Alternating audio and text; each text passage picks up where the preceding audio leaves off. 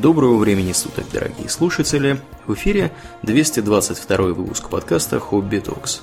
С вами его постоянные ведущие Домнин и Аурлиен. Спасибо, Домнин. Итак, от тем криминальных и ограбительных мы переходим к темам чуть менее криминальным и более...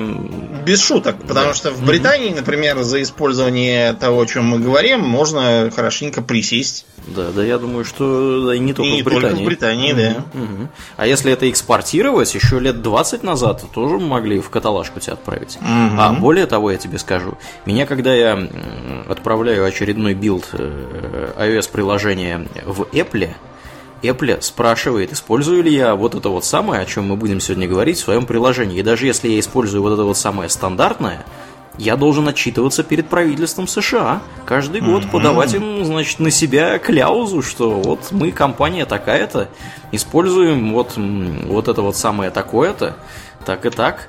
Так что с этим все строго.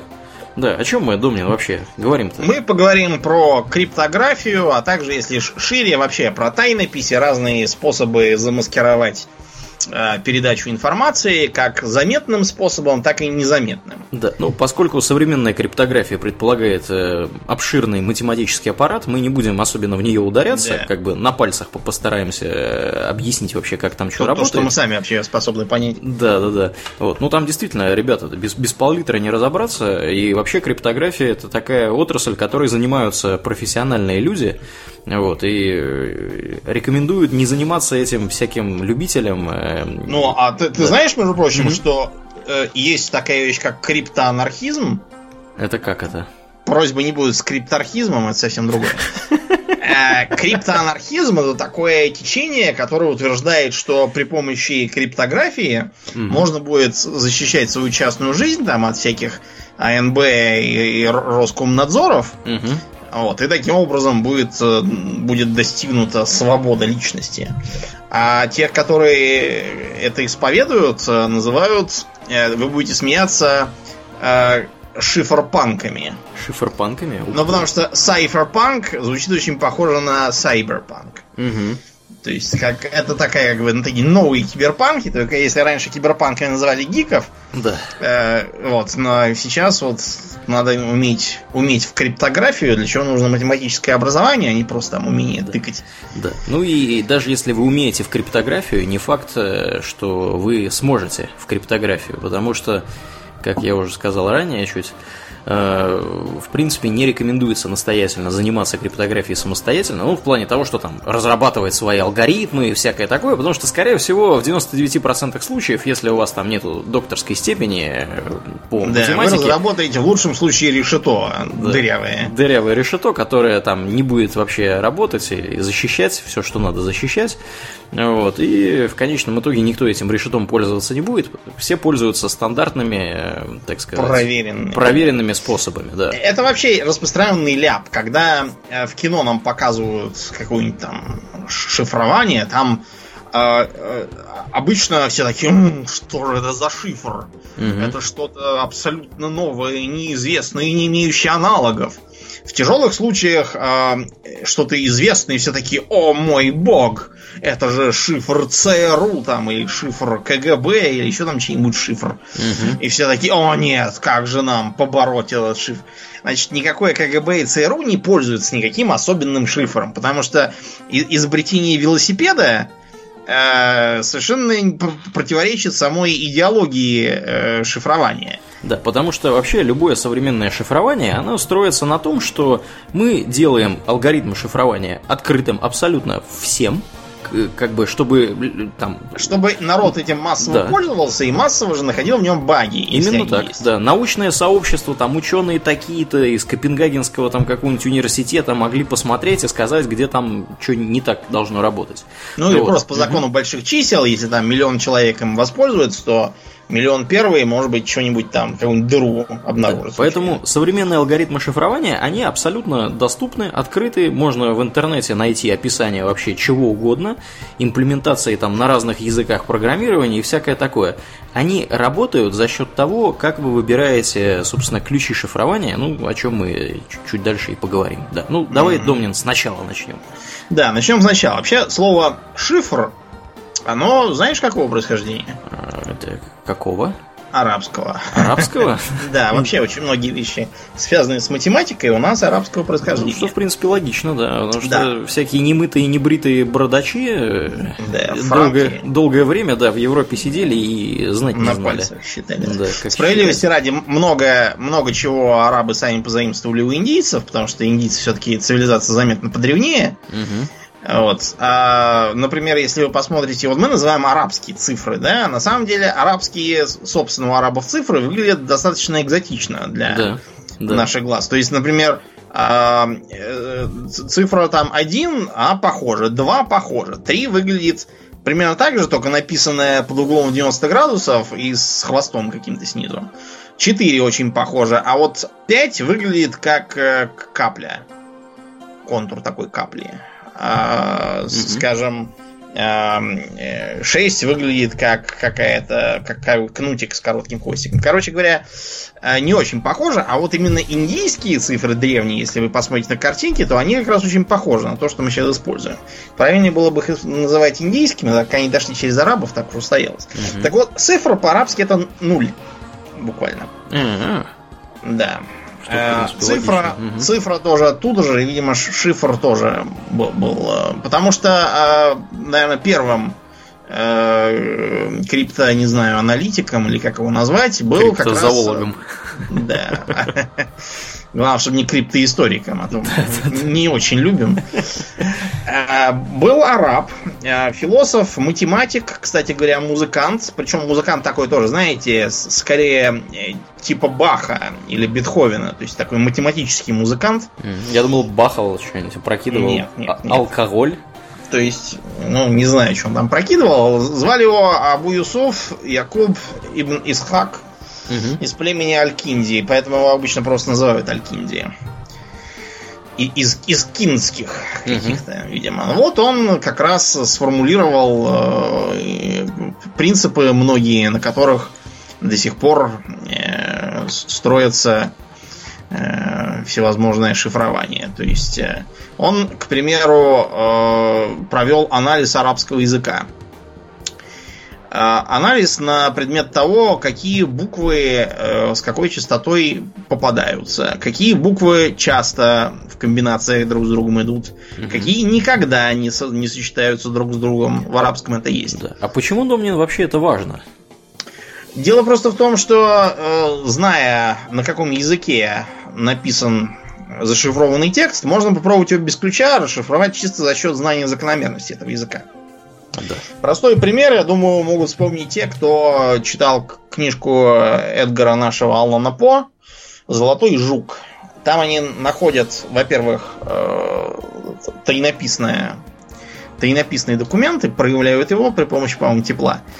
Потому что он был написан невидимыми чернилами. А потом расшифровывают его текст. Потому что они предполагают, что он написан на английском, а так там есть... э, Я не помню, были там пробелы или нет, или они как-то по-другому нашли это. То есть э, они э, знали, что буква И в английском является наиболее частой, посмотрели на характерные всякие ее использования. Ну, я не помню, честно говоря, что там конкретно было написано. Вот я из своей жизни могу привести пример. Мгм. Как-то раз я играл в один квест малоизвестный.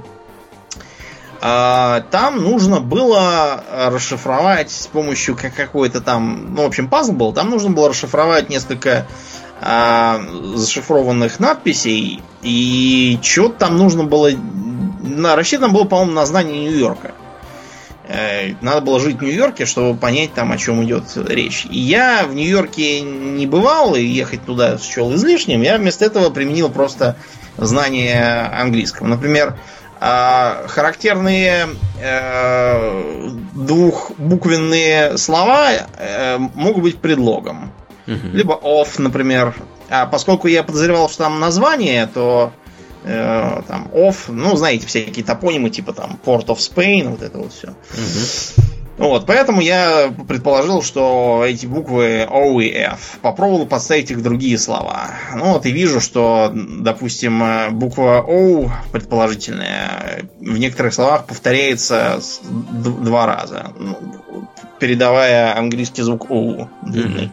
Ну вот и так постепенно я просто все слова подобрал. Я вычленил, например, э, артикли, вычленил окончание инг Угу. Окончание иди таким же образом. Ну, и, а, а дальше все было элементарно, я не стал заморачиваться тем, что предполагали разработчики. Да, ну, тебе здесь повезло в чем? Тебе повезло в том, что шифр этот был, скажем, прямо достаточно несложный, да, да не так называемая моноалфавитная замена. Это когда каждая буква э, заменяется на какую-то другую, заранее установленную. Вот, по определенному правилу. Ну и, в принципе, даже не зная правила, можно вот таким вот образом, как ты думаешь, собственно, и вычислить все это дело. Как ты правильно сказал, в английском самая распространенная буква это И, она же наша Е. Вторая буква по частоте это T, а третья это. Эм, вот, например, скажем так. Так что да, ну это достаточно, достаточно несложный способ, и все-таки самый простой, например, вот, который я знаю, детишки обычно занимаются этим в каком-то, я не знаю, детском саду или в школе, когда они берут алфавит и каждую букву сдвигают на единицу дальше. То есть, если у вас была буква А, она превращается в букву Б. Если mm-hmm. была там, я не знаю, буква Я, она превращается в букву А. То есть все это замкнуто, естественно. Вот. Ну и получается там какая-нибудь абракадабра, билиберда, и ничего не понятно. Вот. Но если знать, куда сдвигать, можно, в принципе, все это быстренько расшифровать достаточно. Вот. Кстати, по этому же принципу работает шифр Цезаря, так называемый. Да, ну это он и есть. Действительно, сдвигаем алфавит на заданное число символов. Угу. Можно счесть, в принципе, это заданное число за ключ угу. к данному шифру. То есть, если он сдвигается на 3, то мы просто передаем там цифру 3 нашему э, реципиенту, он сможет все понять. Да. Ну, вообще, до Цезаря еще там надо было доехать, потому что первоначальные э, желающие оградить свою информацию, угу. они до такого не догадывались и предпочитали просто прятать либо сам факт передачи информации, либо с помощью чисто таких механических ручных способов делать ее нечитаемым или там э, еще каким. Например, э, мы уже упомянули симпатические чернила, то есть те, которые Э, высыхая, становятся невидимыми. И там много разных способов. Можно, как э, Ленин в рассказах про него там сидел в темнице сырой и писал молоком между строк послания угу. революционерам. Они их получали и боролись с царским самодержавием. На самом деле, все, что писал Ленин и все его товарищи, э, все сразу прочитывалось э, охраной, потому что они прекрасно знали про все эти фокусы. Вот. Только Ленин себе казался таким умным.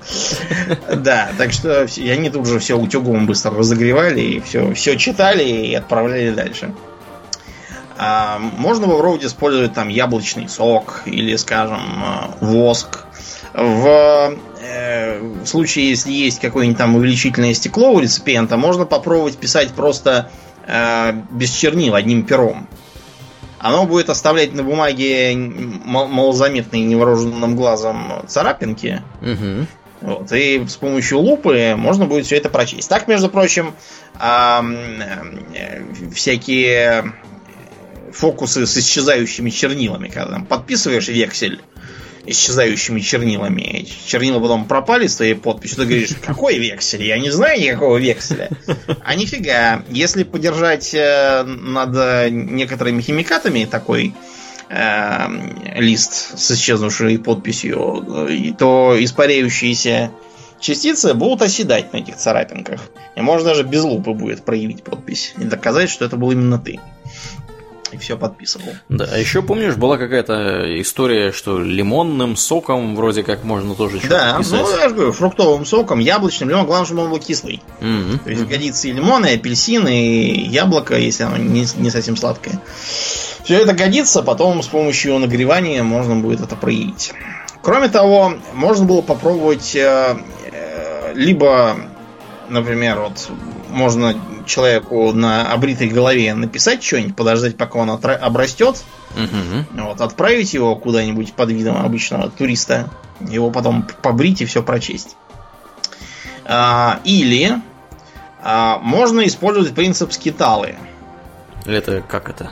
Ну, это самый, так сказать, э, простой вариант. Берется лента, она оборачивается по спирали вокруг палочки какой-нибудь и пишется на ней мелким почерком текст. Ага. Потом мы это разматываем, и получается бельберда. Соответственно, чтобы это прочесть, нужно иметь палочку такой же толщины. На самом деле способ исключительно примитивный, потому что можно просто взять какой-нибудь конус э, и попробовать наматывать на нее. Вот к какому моменту начнет складываться осмысленное слово, такой толщины надо брать. Э, Пример посложнее. Берем колоду карт. Перемешиваем ее, записываем, в каком порядке идут карты. Пишем э, мелким почерком на э, крае, да, на торцах колоды Мгм. что-нибудь, потом перемешиваем, тасуем колоду случайным образом. Если не знать, какой там должен быть порядок, то можно даже не заметить, что там что-то там написано. Особенно если колода не новая, какая-нибудь там засаленная, вся поношенная, неприметная. Цыганами использованные в гаданиях. Да, да. Чем это еще хорошо? Тем, что можно не посвящать того, кто несет э, э, сообщение, потому что он что-то действительно несет. Да, а как, как ты передавать-то будешь? э, Ну, так. Порядок карт. С кем-нибудь передавать. другим? Не знаю, да, с кем-нибудь другим там или еще как-нибудь. Окей. Кроме того, создавались различные жаргоны. Вот многие не очень понимают, например, для чего всякие там негры постоянно машут руками и какие-то пальцы гнут в странных каких-то комбинациях. Это Мгм. все... Ну, то есть, многие на самом деле это делают совершенно бессмысленно, подражая просто другим, но вообще-то это такой вот э, код, примерно как язык глухонемых, когда они пальцами делают жесты и могут переговариваться таким образом. А вот это такой уголовный, как бы, что, мол, менты в засаде, хата замазана, ложимся на дно. Замазано, говорит. Да, да, да, вот что, что такое. Наши, разумеется, все это все перебирают, и поэтому начинается. Или у кокни, например, есть такой характерный кокни жаргон. Они э, подменяют слова на э, с помощью такого двустишия. Например, слово wife жена э, зашифровано у кокни как слово trouble, то есть неприятности. Мгм. Почему? Потому что wife is my trouble in life. Берем рифмованное двустишие, а первую, первое существительное оттуда становится кодовым словом.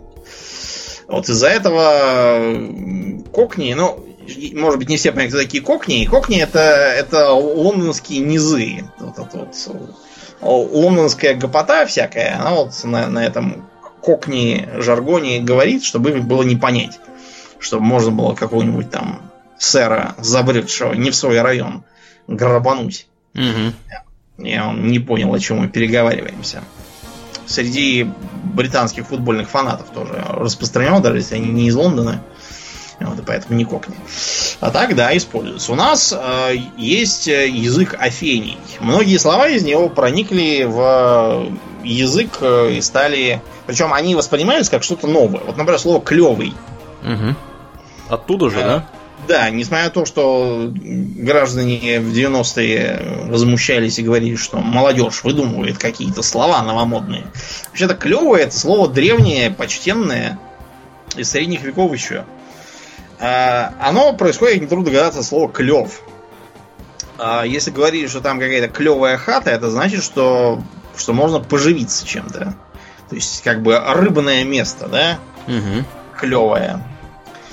сейчас просто означает очень хороший какой-то, да. Или, например, слово кореш, тоже довольно старое. И если не верите, можете открыть книжку Фадеева «Разгром». Там, по-моему, на первой же, то ли на второй странице, там как раз употребляется. Старая тоже, из языка афений. А, всякие разбойники, воры, жулики, повстанцы, казаки и его использовали. Многое из, из этого проникло, кстати, в уголовный жаргон. Э, Вот сейчас, правда, в основном устаревший. А другая часть уголовного жаргона, который мы знаем, она тоже проникла в язык, например, эм, шмотки, шмонать, шухер. Она откуда? Оттуда, собственно. да. Таки идиш. Таки да. Это все и, и- слова из идиша. Когда мы говорим, что кто-то что-то прошляпил, причем есть шляпа? А Ни при чем. Угу. Потому что как будет по-немецки спать? А, а как? Шлафен. Шлафен? Да, по наидиш, соответственно, шляпен. Ага. Так вот, пока вы шляпен, ваш кошелек драпен. Понятно. Вот, поэтому вот э, тоже проникло. Э, вот. Мне Но... нравится, Домнин, как ты смело спрашиваешь меня, как будет по-немецки спать, как будто ну, я знаю. Я не знаю, ты немецкий изучал, наверное, более усердно, чем я. Ну, три года, да, было, было дело. Ну, знаешь, вот если с немцами я разговариваю, в принципе, они говорят между собой по-немецки, я кое-что даже понимаю из того, что они говорят. Ну, не знаю, по-моему, просто все знают, что там шлафрок всякий вот это вот. Да, прошло не мимо меня, явно. Ну, может и прошло, не, не важно. Вот. Э, так что да, народ э, всякие придумывал способы хитрые, но э, это все, понимаете, э,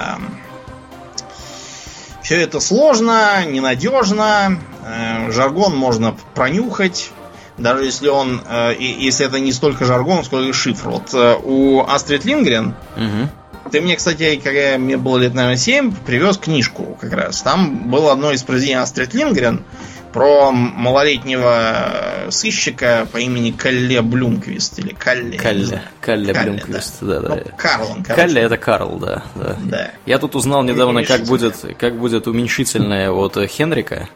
И как? Хенке. Хенке. Вот, вообще такие потешные у них имена. Микаэль будет Микке, ну, соответственно, ну, да. Да. Э, Лассе, там, Ниссе. Николас. Так вот, этот самый, да, Калли, они там э, спаслись от лютой смерти, потому что их там Бундюган хотел замочить.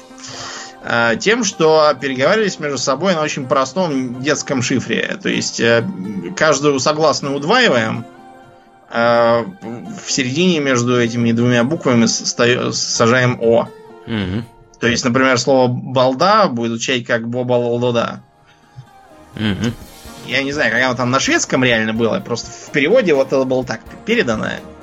Неизвестно. А американские дети, кстати, тоже это используют. И в мультике про Симпсонов был момент, где Барт и Лиза так переговаривались, а их мать, э, от которой они хотели утаить свои планы, она им на, на этом же шифре говорила, я тоже была маленькой. И тоже помню. К слову о матерях. Ты э, угу. не владеешь э, стенографией?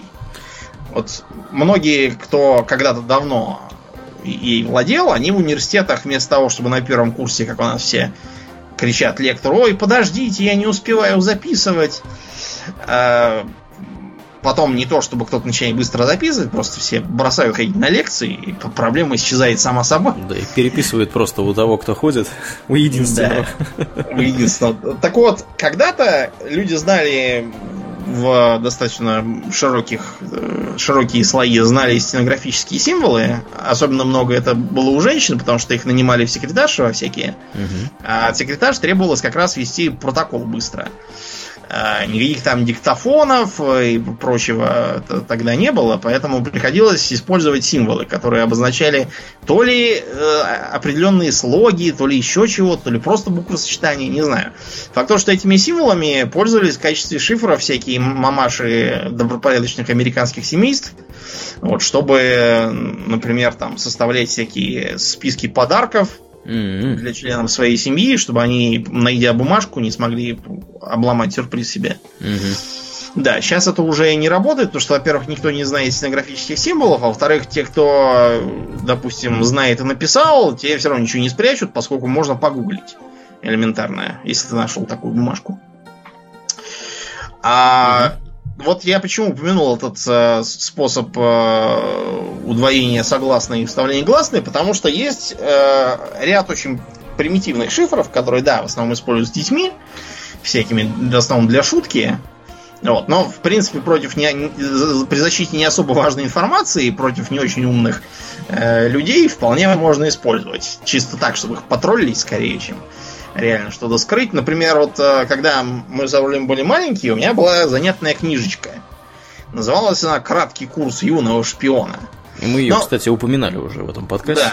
Да. Проще говоря, книжечка была такая в игровой познавательной форме, например, обучала детишек азам, э, чтение следов, азам э, спортивного ориентирования, и разным там, вот, и азам шифрования в том числе. Вот, там упоминались несколько способов э, быстро пере, так сказать, перелопатить текст, так чтобы его было не прочесть просто так. Угу. Например, метод лишней буквы. Берем текст, э, убираем пробелы, так чтобы получилась непрерывная линия букв. Разбиваем буквы на э, группы из четного количества э, букв рандомно. Допустим, вот там две буквы, вот там четыре, здесь шесть, здесь опять две. После чего в середину каждой из этих групп вставляем какую-нибудь произвольную букву. Можно гласную, можно согласную, смотря там, как, как на ваше усмотрение. После чего э, опять убираем пробелы и разбиваем текст снова абсолютно рандомным образом на отдельные слова. Если не владеть хотя бы азами криптоаналитики, можно обломаться такой э, шифр. Поскольку даже подобрать по похожести слова, вот то, что я объяснял про там всякие окончания инг, угу. про частоту использования букв, тут это мало, мало полезно, потому что непонятно, ну, вернее, понятно, что слова, которые, которые, в которых построен шифр, не имеют никакого отношения к э, словам, которые были в реальном тексте. Да, но это все э, как бы игрушки. А вот, наверное, первый серьезный шифр, который, ну, есть, ну, не может не потряс, но, по крайней мере, долгое время, там, веками считался невзламываемым, это, я думаю, шифр Виженера. Угу. Который представляет собой дальнейшее развитие идеи шифра Цезаря с применением некоторых идей из Полибия. Он тоже баловался шифрограммами. Баловник. Да. Так что из себя представляет шифр Виженера? А, шифр Виженера представляет собой э, тоже систему, по сути, замены букв на другие буквы, но несколько усложненную. Если в шифре... Де-факто да. это куча шифров Цезаря. Да применяемых последовательно для каждой буквы. То есть, если в шифре Цезаря, мы напомним, вы берете алфавит и сдвигаете значит, его на определенную позицию, да, самый простой способ, как мы вот начали на единицу сдвигать, А у вас превращается в Б, Б в В, Я превращается в А. Я в А, да. Да, э, то здесь ровно та же самая идея, но вместо как бы одного такого сдвигания у вас сдвигание происходит сразу несколько. Да, есть так называемый с каждой буквой. Да, есть так называемый ключ, который, собственно, означает, то есть как, как вообще этим всем пользоваться. Вы строите таблицу, где э, по, значит, по строкам вы выписываете, в первой строке вы выписываете алфавит, как он есть, во второй строке э, вы выписываете алфавит, начиная со второй буквы, то есть если это русский алфавит, начиная с буквы «Б», и циклически заканчивая там, значит, «Я» и потом «А». Третья строка у вас В и так далее, Г и, ну, в общем, вы поняли логику. А по столбцам, собственно, у вас и будут вот эти вот э, самые буквы, которые вы должны будете заменить. И как этим пользоваться, да? Например, у вас есть там ключевое слово мяч. Да, э, желательно, чтобы оно было не длинным. Не очень длинным, да. То есть ключевое слово тоже нужно каким-то образом передать тому, кто будет это все дело расшифровывать. Вы берете вот эту самую таблицу, и берете первую букву, то есть находите в таблице первую букву из ключа это буква М будет в строке. Да, да, да, да. То есть находите строку, которая как бы начинается с буквы М. А дальше вы берете свое сообщение, да, которое вы должны зашифровать, и первую букву своего сообщения вы находите в столбце.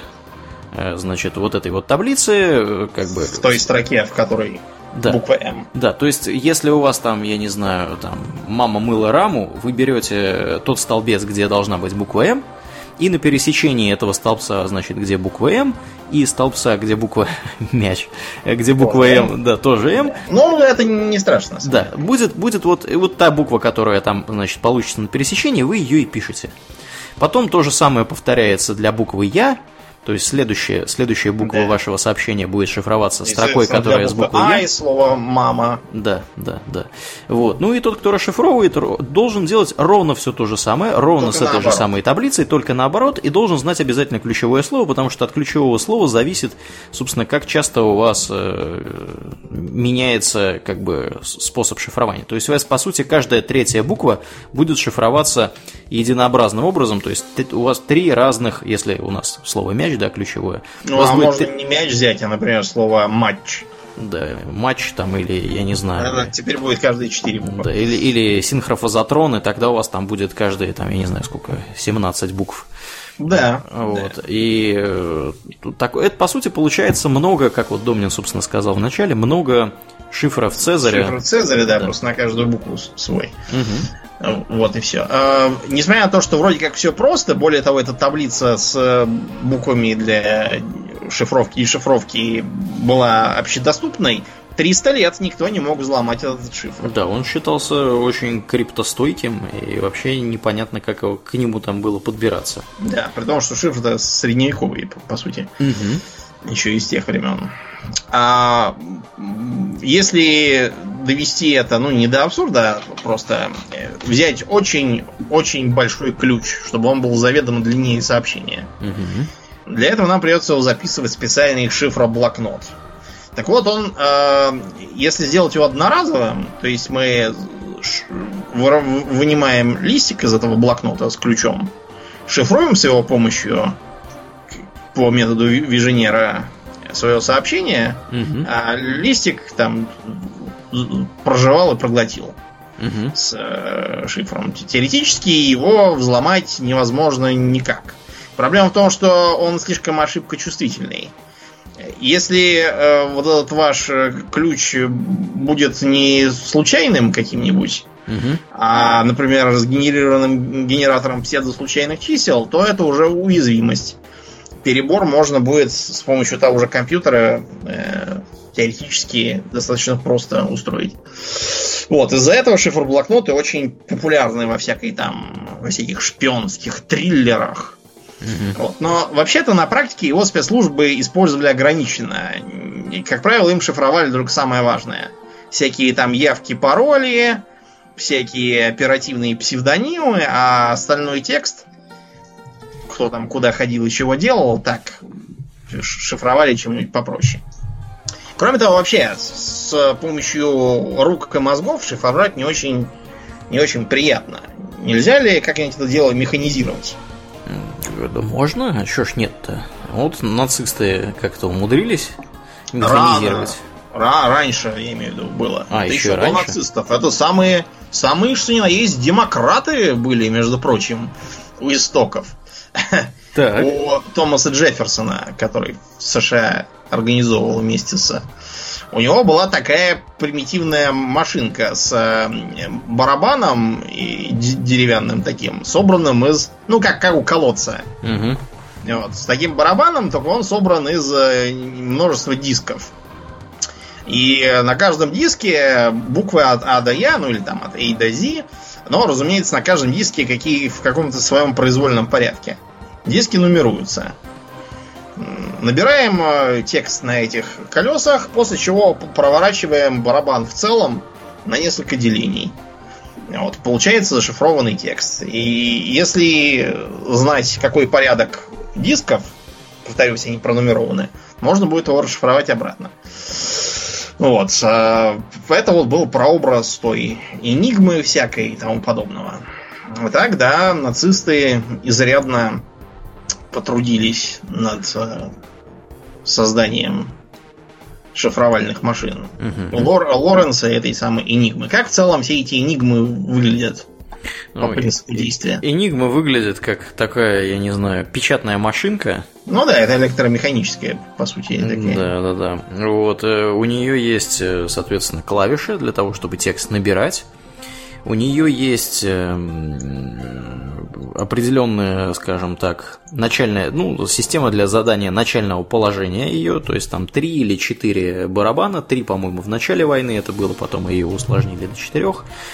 Вот, и э, работает это в общих чертах, я сейчас хоть вы меня убейте, и вам не расскажу, как она работает в деталях, хотя я как-то года два, наверное, назад читал очень детальную статью, как это все устроено, вот, было у них. И работает это, ну, примерно следующим образом. То есть вы задаете начальные, начальное положение барабанов и начинаете печатать свой текст, и с каждым, значит, набранным, э, по сути, символом у вас шифр меняется. То есть эти барабаны проворачиваются – по определенному закону, и как бы шифр все время новый. То есть, если вы будете там три раза печатать э, одну и ту же клавишу, у вас она будет шифроваться абсолютно разными значениями. Чтобы расшифровать всю эту шарманку, вам нужно знать в точности, собственно, положение вот этих вот самых барабанов. Ну и я, насколько понимаю, э, у немцев были, собственно, специальные книги, в которых было написано, значит, в какую дату мы какие барабаны используем. Эти книги, естественно, охранялись, если там что-то происходило, их в первую очередь сжигали, вот, и чтобы невозможно было установить, как вообще всем этим делом Да, да, за, за этим, за всем велась настоящая охота. Например, вот у и у немцев вообще у всех были приказы в стиле, кто э, там захватит шифровальщиков вражеских или хотя бы шифровальные всякие книги, машины и тому подобное, то я тому богатырю двух лягушек подарю. Еловую шишку пожалую. Да. Так что да, это было дело серьезное. Да. Ну и, собственно, взломать вот эту всю шарманку достаточно проблематично, потому что, как мы уже сказали, шифр постоянно меняется.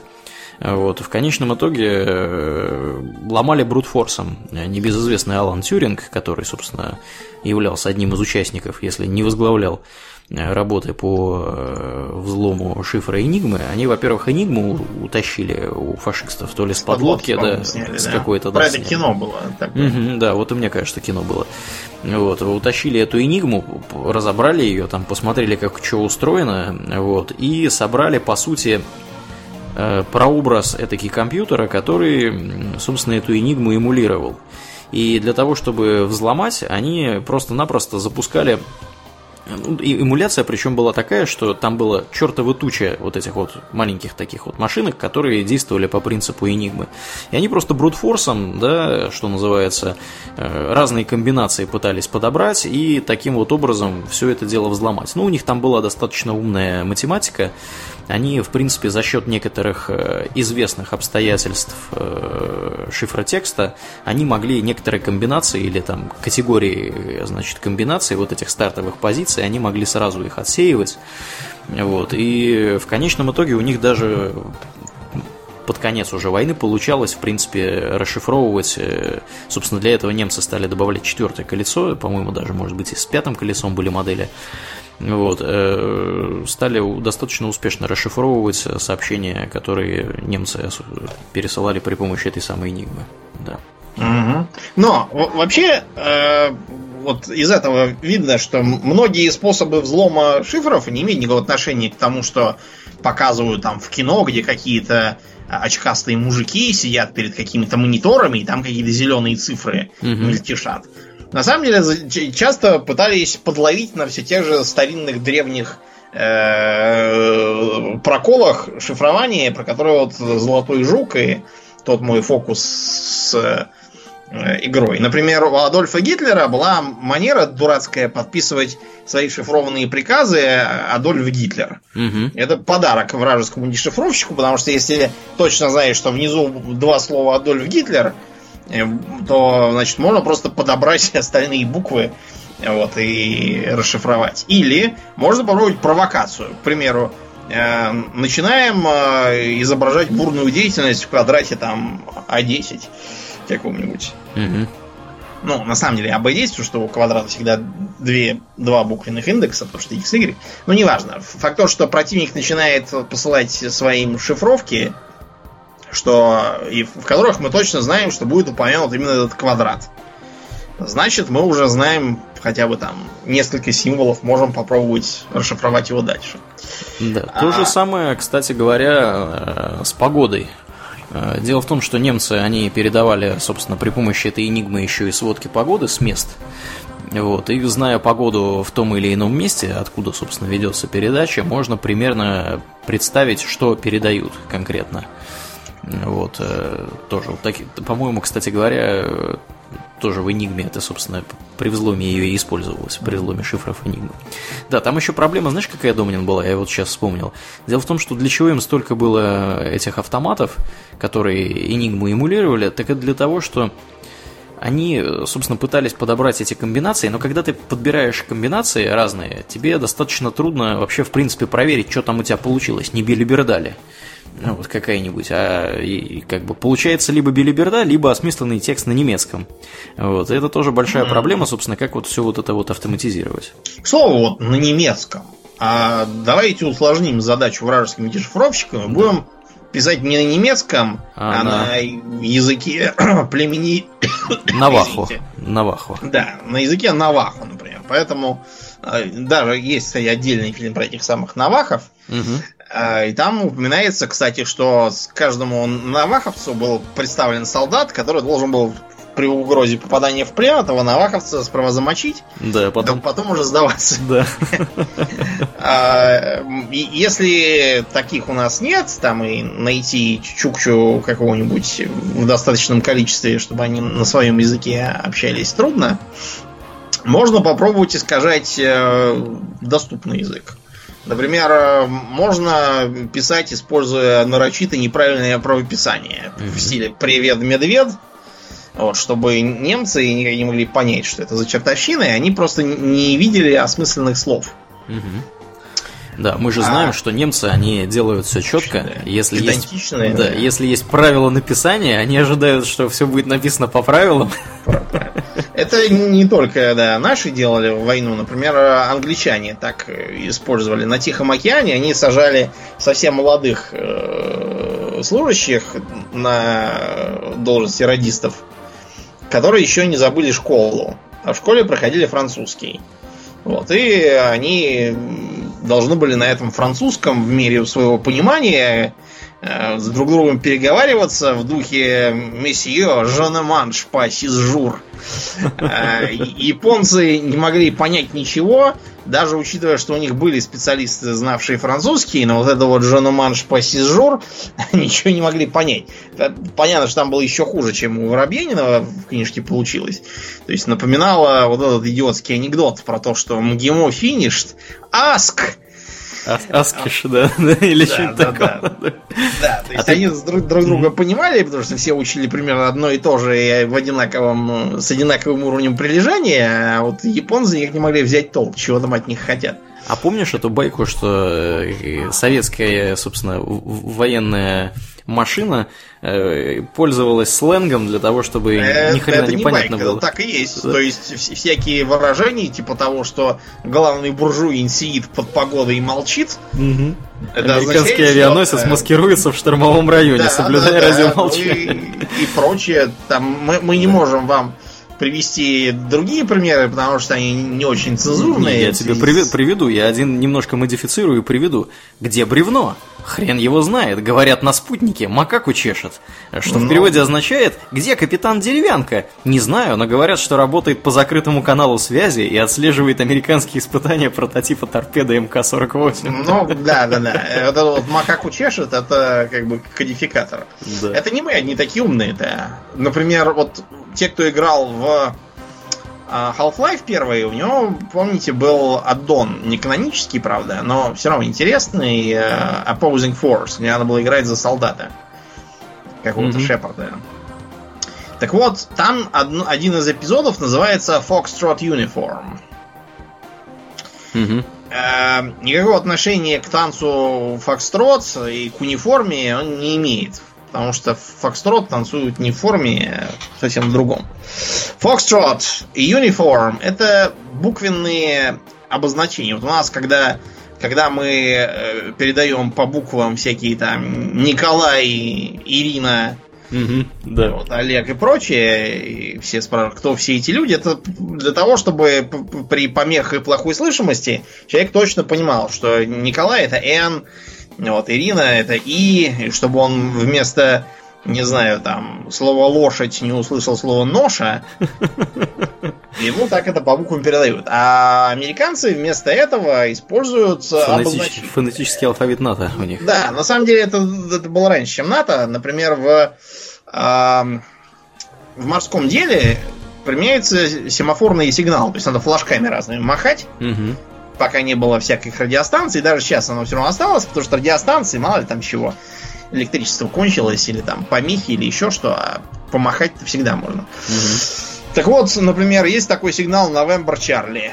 Опять же, никакого отношения ни к ноябрю, ни к имени Чарльз не имеет. November Charlie это такой аналог близкий сигнала SOS. Он означает, что люди израсходовали силы, если не помочь, то всем конец. Да. Например. А помнишь, а... помнишь замечательный художественный сериал про спецагента Арчера? где он там да. диктовал фонетическим алфавитом. А, я, я не помню, что... Там была серия прекрасная, где он что-то диктовал, я не помню, что он диктовал, но он сказал, короче, вместо Нэнси сказал Мемси.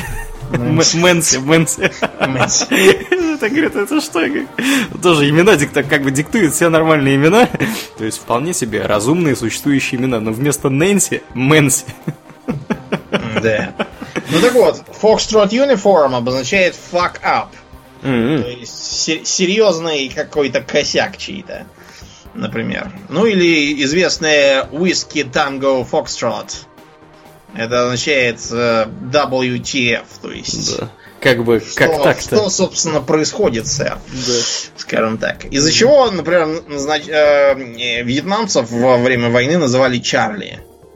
Потому что Вьетконг, их подпольное движение, угу. противостоящее американцам и, и южновьетнамцам, VC, Виктор Чарли. Вот поэтому Чарли. Ну и, и, и так далее все эти Tango India Майк, Kilo India Alpha, или там, не знаю, там, Майк Индия Алфа, то есть пропал без вести. Да, это вот тоже такой характерный, э, характерный сленг. Или, например, они, э, как э, сказать, э, вас понял по, на английском? Roger that? Roger that, да, никакого отношения к... Или that's a Roger тоже. Угу. Наши толмачи в 90-е наплодили всякого идиотизма. Вот, типа, это Роджер. Или, например, когда я был э, маленький и играл еще-то в Counter-Strike, версия mm 1.6, там, как кидаешь гранату, орут Fire in the Hole. Угу что, что я не мог понять, в какую дыру надо стрелять, что от меня хотят. А это просто, просто шахтерский, на самом деле, сленг, потому что если огонь ушел в дырку, это значит, что фитиль догорел и забрался внутрь заряда через дырку эту самую. И сейчас будет бабах, то есть ложись. Вот. Ну, в общем, вы поняли, у, у всех есть свои, свои же организмы, не mm-hmm. только у уголовников, в том числе, и, и я не знаю, у у, я не знаю, игроков в моба, да, понять без подготовки, какие еще раки, на каком миде, что здесь о чем, mm-hmm. вот, кто такие крипы, абсолютно невозможно. Производит, наверное, странное впечатление. Это да. Вот. А, ну а потом, да, появилось, появились наконец компьютеры. Между прочим, появление компьютеров, я имею в виду электро, электронные вычислительные машины, оно было серьезно простимулировано как раз криптографией. Потому что тот же Тьюринг, он использовал так называемые бомбы. И маленькие еще бомбочки назывались. Это вот были такие древние электромеханические компьютеры. Ну да, сути. по сути, да, это были прообразы компьютера, по сути, такие. Угу.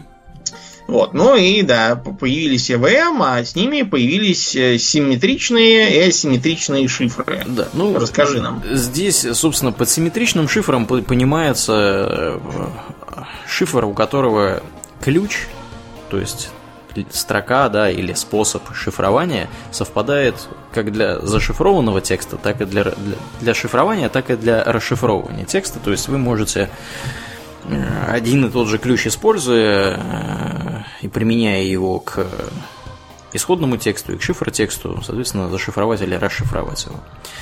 Чем это хорошо? Это, во-первых, быстро работает. Э, то есть, во-вторых, это достаточно несложно. Можно устроить с точки зрения алгоритмической.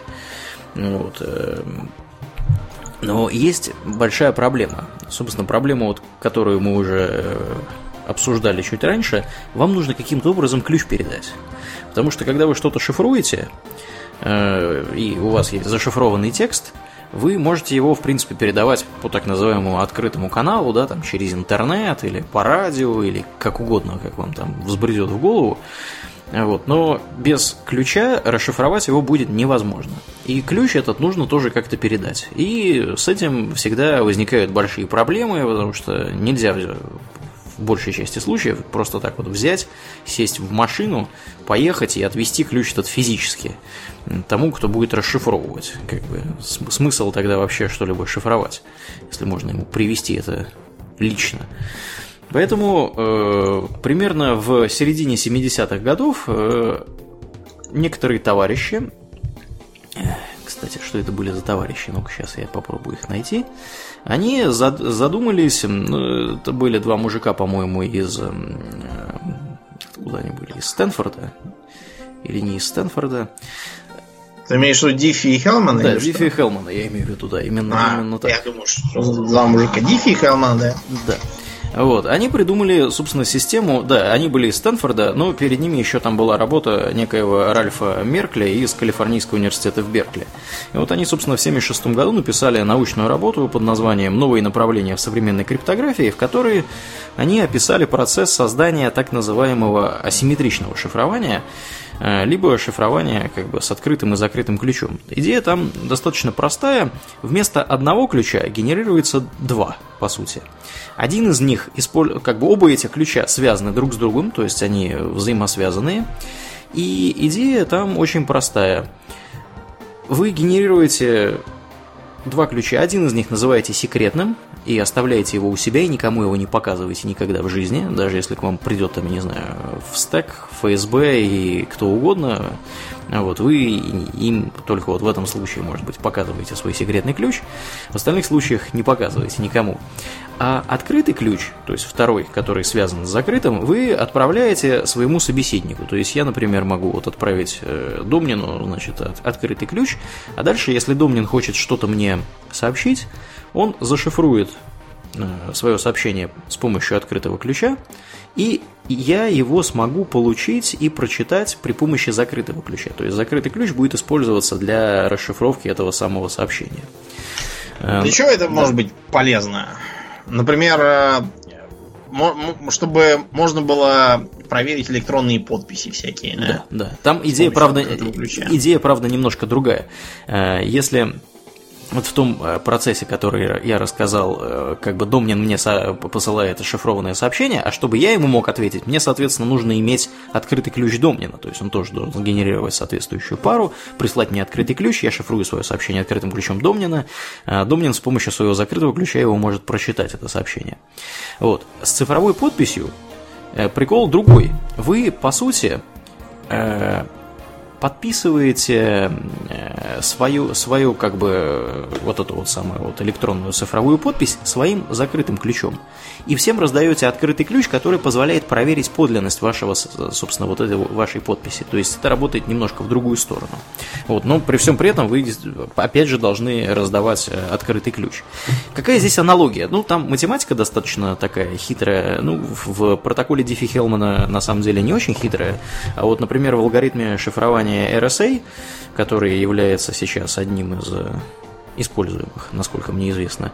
Вот он лежит в основе всяких там SSL, и TLS, TLS и прочих. То, что у нас, собственно, в браузерах сейчас используется. Когда вот вы видите в браузере там замочек, какой-нибудь нарисован, да, и сертификат шифрования, можете туда сходить в детали, посмотреть, и там будет, по сути, написано, что этот, мол, шифруется по протоколу SSL и всякое такое.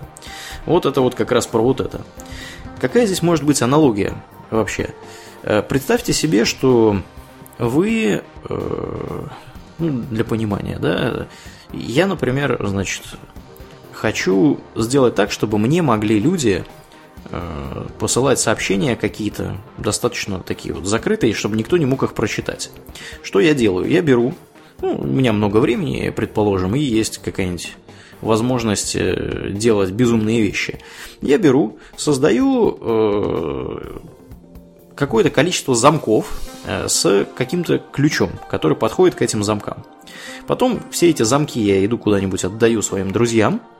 Вот, ключ оставляю, естественно, у себя, и когда мои друзья хотят мне что-то написать, они что-то пишут, кладут в ящик, закрывают этим самым замком, вот, а замок, предположим, защелкивающийся, вот, закрывают все это дело, отправляют мне почтой эту посылку, почта, предположим, замки не взламывает, вот, и когда я получаю эту самую посылку, я могу при помощи своего ключика, собственно, посмотреть, что там мне написали. Вот. Достаточно такая простая, простая затея.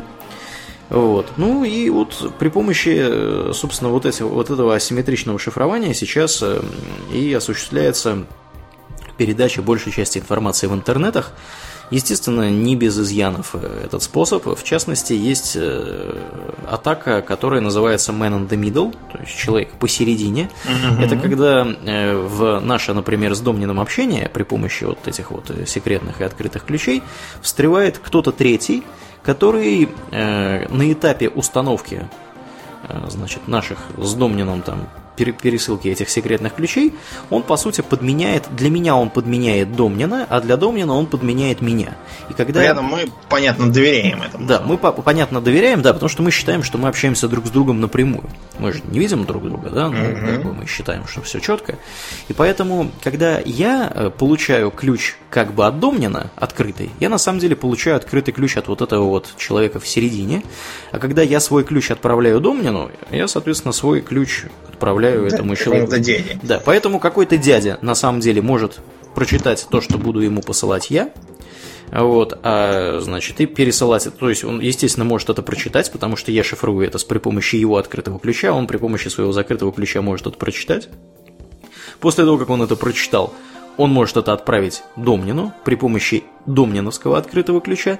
То есть для Домнина это будет выглядеть как будто, как будто бы... я получил от Аурлиена да, послание. Да, абсолютно верно. Ну и в обратную сторону это будет работать точно так же. Вот. Э, собственно, поэтому не рекомендуется использовать, например, публичные Wi-Fi точки в каких-нибудь там, не знаю, злачных местах, вот, на вокзалах, э, в кафе, ресторанах и туалетах. Да. Ну, то есть можно использовать только для того, чтобы читать там новости всякие. Да, да, да. Если вы там хотите интернет-банкингом заниматься, потом не удивляйтесь, да, если вас обчистят. Все, деньги ваши куда-нибудь пропадут. Да. Ну, это достаточно упрощенная такая, такая история. Можно, конечно, при помощи специальных технических средств убеждаться в том, что э, э, информация доставлена была неизменно. Ну, например, если вы там какие-нибудь, я не знаю, свет посылаете, да, по какому-нибудь оптоволокну, понятно, что в таком случае э, невозможно прочитать сообщение, при этом не повредив его. То есть тот, кто прочитал, он по сути предотвращает поступление сообщения дальше.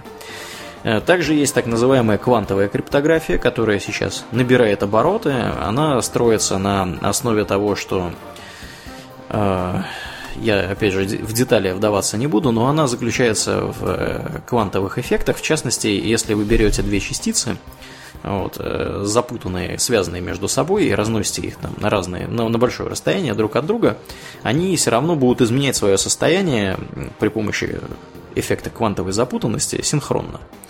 Вот. И на этом тоже можно построить определенную значит, криптографическую систему. Последнее, что я слышал в интернетах, э, китайцы проводили эксперименты, они отправили вот одну из таких запутанных частиц на орбиту, на спутник, ну, то есть запустили спутник в космос, вот, и передавали данные между спутником и Землей при помощи вот двух э, квантовых таких вот состояний.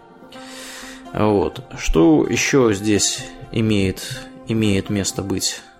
Что у нас еще Домнин ну, заслуживает? Ну, смотри, внимания? я вообще, знаешь, про что хотел сказать? То, что э, зачастую всякие шифры, коды и прочие секреты взламываются не с помощью вот этих вот хитрых трюков, алгоритмов и прочего, а за счет человеческого фактора. Ну да. Если вам засунули да. в, поп, в попу паяльник. Ну да, не обязательно прям так сурово. То есть можно Например, э, попробовать э, там, из кармана вытащить там какой-нибудь пароль, да. Mm-hmm. Или вот в, э, в GTA San Andreas там был такой момент, когда они грабят казино, а там э, CJ решает не мудрить, а просто э, соблазнить одну из крупье казино и получить ее ключ-карточку. Вот и все. Ну да. без, без, без хитростей. А для этого, между прочим, есть свои меры противодействия. Если, например, вас там бьют по зубам гаечным ключом, то вы можете дать так называемый жертвенный ключ. Угу. Это будет ключ, который э, прочтет сообщение не так, как оно на самом деле выглядеть должно, угу. а в стиле, не знаю, там, Юстас Алексу грузите апельсины бочками. Мысленно с вами и все такое. То есть э, что-то совершенно не относящееся к делу. Разумеется, должна быть легенда, вы должны тут же, изобразив страшный испуг, объяснить, что там э, апельсины бочками это, не знаю, там э, русская агентура в Брюсселе, которая должна с помощью Pokemon Go подорвать доверие к европейской демократии. Ну, в общем, что-нибудь такое набрехать, чтобы от вас отстали, наконец, решив, что получили свое. А на самом деле ничего они не получили. Вот для этого и придумывается такой вот э, второй ключ, который производит на свет из этого сообщения туфту. Да. И причем зачастую бить людей гаечным ключом по зубам и вставлять им паяльник в разные анатомические части тела достаточно эффективный способ э, получения зашифрованной информации или, по крайней мере, секретного ключа, потому что сама идея закрытого и открытого ключа строится на математических операциях, которые представляют собой практически такую вот одностороннюю функцию. Э, что под этим имеется в виду? Под этим имеется в виду, что для того, чтобы что-либо зашифровать, вам нужно произвести математическое, э, такое, математическое преобразование, то есть э, в какую-то функцию передать шифруемое значение, и вот в эту сторону вычислить можно все очень быстро. А вот чтобы по результату восстановить изначальное значение, то есть найти обратную функцию, вот это вот невероятно сложно и вообще затратно по времени и очень тяжело сделать чисто технически. Ну, в частности, вот один из популярных примеров, тот же самый RSA, да, значит, протокол шифрования, он строится на том, что Э, берутся два здоровенных простых числа и э, перемножаются друг с другом. Получается еще более здоровенное другое число. И вот как бы вся защита этого самого э, алгоритма шифрования заключается в том, что задача нахождения вот этих вот двух простых чисел, которые дали при перемножении здоровенное число, она невероятно сложная. И есть специальные алгоритмы, которые, собственно, предназначены для всего этого дела, но они работают невероятно долго. Э, там можно построить какой-нибудь суперкомпьютер, запустить такой алгоритм, и он будет там считать, ну, сотни лет. Вот. И, собственно, поэтому сейчас все э, писают кипятком и веселятся на тему квантовой криптографии, потому что квантовые компьютеры, как мы все с вами знаем, они, собственно, для того и придуманы, для того, чтобы можно было разные вот такие вот подобные задачи решать достаточно быстрым образом. Да, сильно подсократив пути. Да, да. Ну, как бы вот на современном значит, этапе развития эти шифры считаются, в принципе, надежными. Не Да, да. да. А, поэтому многие считают, что на самом деле одним из наиболее э, надежных способов даже и в будущем защитить себя является отход от математических принципов и от, вообще от языка компьютера, чтобы было все это непонятно. Угу. То есть возвращаемся к старому доброму грузите апельсины бочками. То есть используем всякие кодовые слова, жаргон, э, что угодно. Можно, в чем плюс? Можно замаскировать по что-нибудь безобидное. То есть, э, вот из той же смешной книжки, этой детской, там, когда протагониста, рассказчика его там один раз посадили в тюрьму, угу. и пока что он сидит в темнице сырой и пишет единственное письмо, которое мы решили, дорогая мама. Но на следующей же странице он говорит, что, к счастью, мои тюремщики не знали, что мама это просто псевдоним моего резидента. А, и да, то есть, видимо, вычислительные мощности стоит обманывать с помощью старых добрых э, макакочесательных кодов, жаргонов. И вот у Данила Корецкого во второй книжке про антикиллера там был забавный момент, где пришедшему и доставшему заведенную гранату молодому отморозку старый вор должен был сказать э, что-то мне э, фаршмак козлиной загадки загадываешь. Если гром достал, то дуру не гони. Гром, соответственно, взрывчатка. Гнать дуру это э, пытаться, видимо, обмануть или принудить к чему-то на словах. Блефануть. Да. Когда наш любезный Никита Михалков себя обозвал Никитой Бесогоном, это многих повеселило, потому что на криминальном жаргоне беса гнать, это значит нести какую-то Погнать означает, скорее всего, поехать крышей от стресса. Mm-hmm. Таким образом, бесогон это человек, который несет какую-то околесину, совершенно уже по- помешавшийся. Вообще невменяемый, да. да. Да. В общем, мы э, мы, кстати, были удивлены, когда все, все это готовили, к тому, насколько, э, насколько развита криптоаналитическая субкультура у нас в стране. Потому что вот когда я э, читал материалы и смотрел комментарии под ними, там все решают какие-то задачи. Какие-то там взламывают коды, ищут уязвимости. При том, что не производит впечатления там никаких высоколобых юрингов, а да, а просто да. люди. А потом в новостях в новостях показывают, русские хакеры взломали выборы в США. Русские хакеры при помощи Pokemon Go там что-то взломали покемонов. Покемон. Да, ну посмотрим, да на самом деле эта истерия уже не имеет никакого отношения к, э, к криптографии. Или там лаборатория Касперского при а, помощи да, да, вредоносов шпионит, там, за шпионит за всеми, да. А, угу. Ужасно. Видел недавнюю рекламу Russia Today, которую они развесили в Америке? Какую? Нет, не видел. Ну там написано что-то в стиле «Опоздал на работу, бросила жена, это мы виноваты». Ну и там всякие подколы типа «Проиграла выборы, это мы виноваты».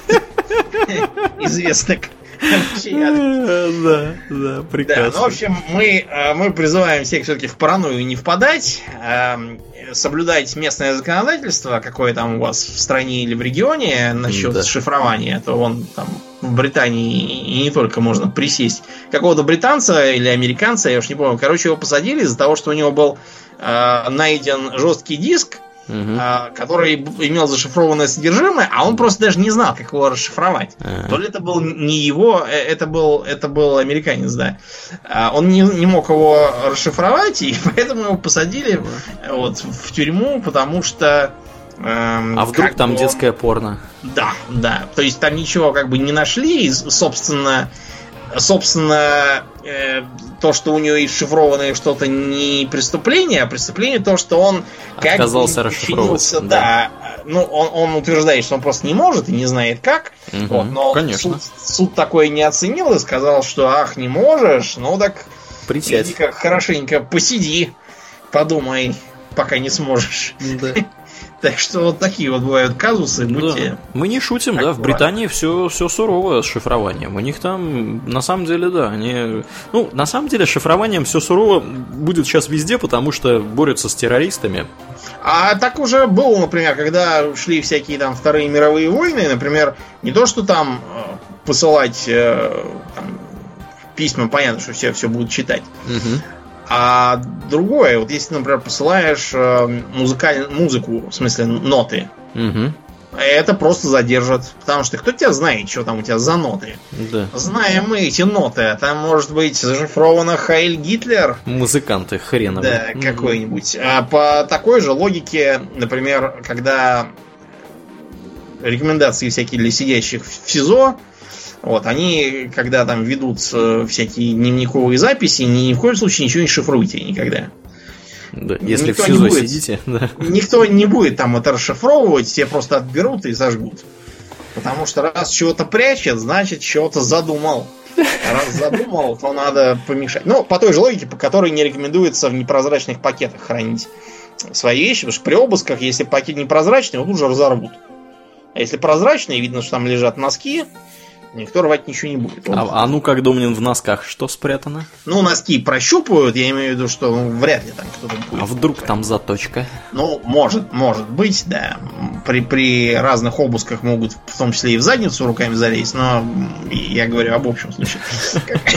Короче говоря, соблюдайте закон, э, относитесь внимательно к всяким публичным точкам доступа к Wi-Fi.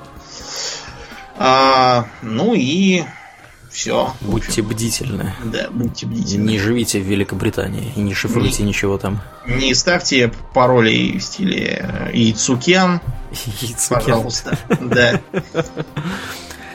Да, да. Мы, конечно, не смогли в этом выпуске охватить все, что можно было Но... охватить, потому что всякие вот эти э, мессенджеры, шмессенджеры у нас остались за бортом совершенно. Кто там надежнее, Телеграм или WhatsApp? Кого там, да. да, да, да. Кто там, значит... На самом деле, вот если бы я был в спецслужбе, то я бы э, устроил э, нарочно скандал с каким-нибудь там мессенджером, что якобы он там не хочет раскрывать свои секреты, да, что мы там ему будем городить всякими страшными карами. А на самом деле это был бы наш проект, вот, который прекрасно нам всем понятен, все побегут туда общаться о своих противозаконных делах, а мы это как раз все да, и... Да, да, да, да. Так, а там... По-моему, ты знаешь, да. что-то, что-то как-то очень реалистично, по-моему, придумал. Может быть, не один такой умный, а спецслужбы да, уже все давно это сделали. Более того, я бы еще заставил того, кто, собственно, руководит всем этим, все отрицать, скрываться, жить в Финляндии. Страны, да. да, жить в Финляндии и быть зарегистрированным там на каких-нибудь Сейшельских островах, откуда нет выдачи никуда. Вот, и вообще говорить, что э, надо жить э, не по лжи, а не, не пользоваться кофе, там, алкоголем, не, употреб... не злоупотреблять и всякими другими веществами, да, как тут недавно выступали некоторые товарищи, да. Ну ладно, на этой оптимистической ноте будем подбивать бабки, да, да Думнин? Организационная информация, как и обычно, на этой неделе мы благодарим, как и всегда, всех наших подписчиков на Патреоне. Особая благодарность комраду по имени Кинокотики, который порадовал лично меня своим ником, а также Дмитрию Пчеленцеву, я надеюсь, что я правильно произнес фамилию, Эм... Или Пчелинцеву, то есть да, да, мы то просто есть, не знаем. Там другой да, вариант. Я просто никогда не слышал такой фамилии в реальности. Вот, и как Домнин тут, наверное, сейчас могу перевирать ударение. вот. Э, как обычно, мы настоятельно просим всех, кто слушает нас через iTunes, сходить и поставить оценку этому выпуску. И вообще, в принципе, подкасту, там выпуску нельзя поставить оценку. Это позволит э, подкасту пойти дальше в массы, привлечь больше публики, увеличить аудиторию и чем больше аудитории, тем веселее. Кроме того, приходите в нашу группу ВКонтакте, которая vk.com slash hobbytalks. У нас там весело, всякая информация периодически появляется. Мы там выступаем иногда сольно, иногда дуэтом. Вот, и, в принципе, там интересные бывают дискуссии. Вот. Ну а на этом у нас все. Я напоминаю, что вы слушали 222 выпуск подкаста Хобби Токс, а с вами были его постоянные ведущие Домнин и Аурлиен. Спасибо, Домнин. Всего хорошего, друзья. Пока.